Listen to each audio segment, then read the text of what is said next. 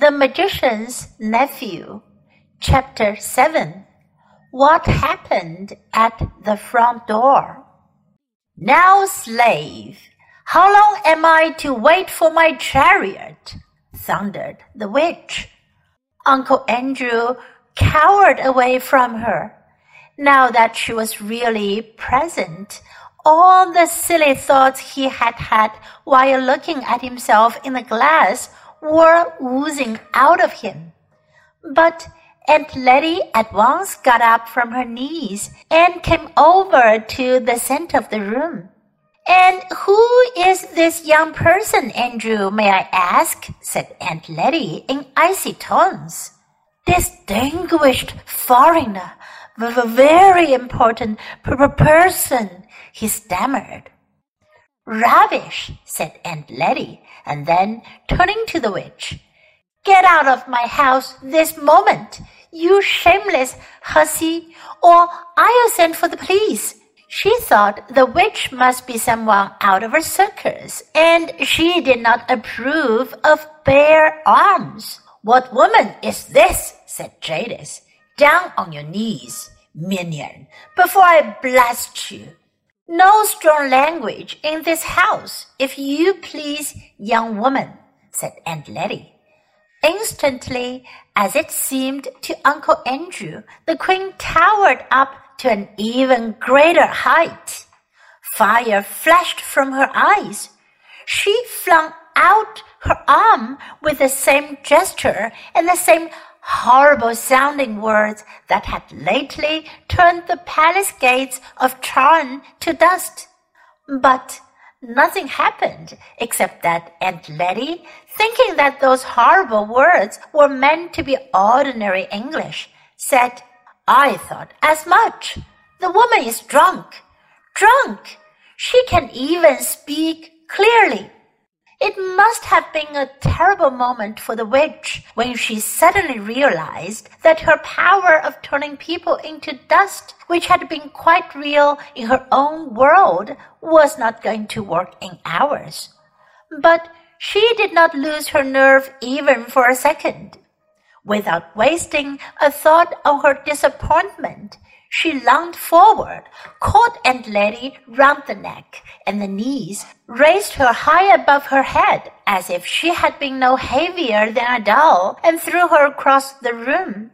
While Aunt Letty was still hurtling through the air, the housemaid, who was having a beautifully exciting morning, put her head in at the door and said, If you please, sir, the ansom's come. Lead on, slave, said the witch to Uncle Andrew. He began muttering something about regrettable violence, must really protest. But at a single glance from Jadis, he became speechless. She drove him out of the room and out of the house, and Diggory came running down the stairs just in time to see the front door close behind them. Jiminy, he said, she's losing London and with Uncle Andrew. I wonder what on earth is going to happen now. Oh, Master Diggory, said the housemaid, who was really having a wonderful day. I think Miss Ketterley's hurt herself somehow. So they both rushed into the drawing room to find out what had happened. If Aunt Letty had fallen on bare boards or even on the carpet, I suppose all her bones would have been broken, but by great good luck she had fallen on the mattress.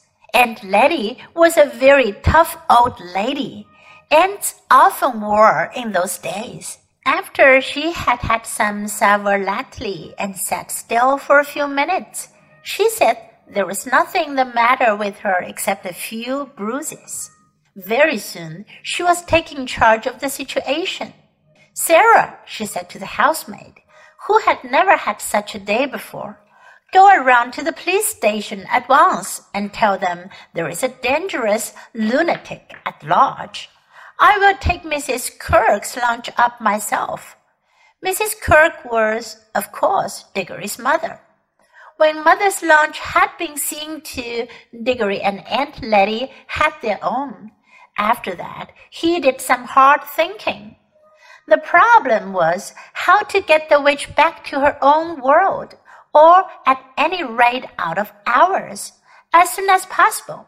Whatever happened, she must not be allowed to go rampaging about London either. Diggory had not been in the drawing room when she tried to blast Aunt Letty, but he had seen her blast the gates at Charn, so he knew her terrible powers and did not know that she had lost any of them by coming into our world. And he knew she meant to conquer our world. At the present moment, as far as he could see, she might be able blasting Buckingham Palace or the Houses of Parliament and it was almost certain that quite a number of policemen had by now been reduced to little heaps of dust. And there didn't seem to be anything he could do about that. But the rings seemed to work like magnets, thought Diggory. If I can only touch her and then slip on my yellow, we shall both go into the wood between the worlds. I wonder, will she go all faint again there? Was that something the place does to her, or was it only the shock of being pulled out of her own world? But I suppose I'll have to risk that. And how am I to find the beast? I don't suppose Aunt Letty would let me go out, not unless I said where I was going. And I haven't got more than twopence. I'd need any amount of money for buses and trams if I went looking all over London. Anyway, I haven't the faintest idea where to look. I wonder if Uncle Andrew is still with her. It seemed in the end that the only thing he could do was to wait and hope that Uncle Andrew and the witch would come back. If they did, he must rush out and get hold of the witch and put on his yellow ring before she had a chance to get into the house. This meant that he must watch the front door like a cat watching a mouse's hole. He dared not leave his post for a moment. So he went into the dining room and glued his face, as they say, to the window. It was a bow window from which you could see the steps up to the front door and see up and down the street, so that no one could reach the front door without your knowing. I wonder what Polly's doing, thought Diggory. He wondered about this a good deal as the first slow half hour ticked on. But you need not wonder, for I am going to tell you. She had got home late for her dinner, with her shoes and stockings very wet. And when they asked her where she had been and what on earth she had been doing, she said she had been out with Diggory Kirk.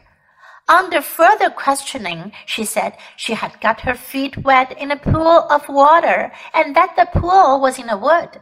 Asked where the wood was, she said she didn't know. Asked if it was in one of the parks, she said truthfully enough that she supposed it might be a sort of park. From all of this, Polly's mother got the idea that Polly had gone off without telling anyone to some part of London she didn't know and gone into a strange park and amused herself jumping into puddles. As a result, she was told that she had been very naughty indeed, and that she wouldn't be allowed to play with that Kirk boy any more if anything of the sort ever happened again. Then she was given dinner with all the nice parts left out and sent to bed for two solid hours. It was a thing that happened to one quite often in those days. So while Diggory was staring out of the dining room window, Polly was lying in bed, and both were thinking how terribly slowly the time could go. I think myself, I would rather have been in Polly's position. She had only to wait for the end of her two hours. But every few minutes, Diggory would hear a cab or a baker's van or a butcher's boy coming round the corner and think, Here she comes and then find it wasn't. And in between these false alarms, for what seemed hours and hours, the clock ticked on, and one big fly, high up and far out of reach, buzzed against the window. It was one of those houses that get very quiet and dull in the afternoon and always seem to smell of mutton.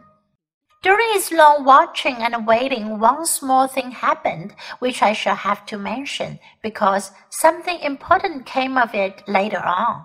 A lady called with some grapes for Diggory's mother. And as the dining room door was open, Diggory couldn't help overhearing Aunt Letty and the lady as they talked in the hall. What lovely grapes! came Aunt Letty's voice.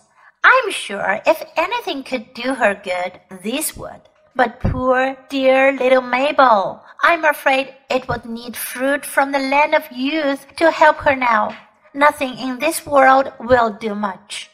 Then they both lowered their voices and said a lot more that he could not hear.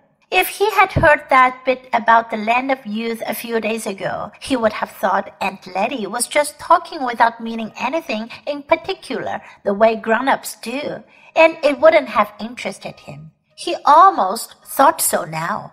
But suddenly it flashed upon his mind that he now knew, even if Aunt Letty didn't, that there really were other worlds, and that he himself had been in one of them. At that rate, there might be a real land of youth somewhere. There might be almost anything. There might be fruit in some other world that would really cure his mother. And oh, oh, where you know how it feels if you begin hoping for something that you want desperately badly. You almost fight against the hope because it is too good to be true. You've been disappointed so often before. That was how Diggory felt. But it was no good trying to throttle this hope. It might really, really, it just might be true. So many odd things had happened already, and he had the magic rings. There must be worlds you could get to through every pool in the wood. He could hunt through them all, and then mother well again. Everything right again. He forgot all about watching for the witch. His hand was already going into the pocket where he kept the yellow ring, when all at once he heard a sound of galloping.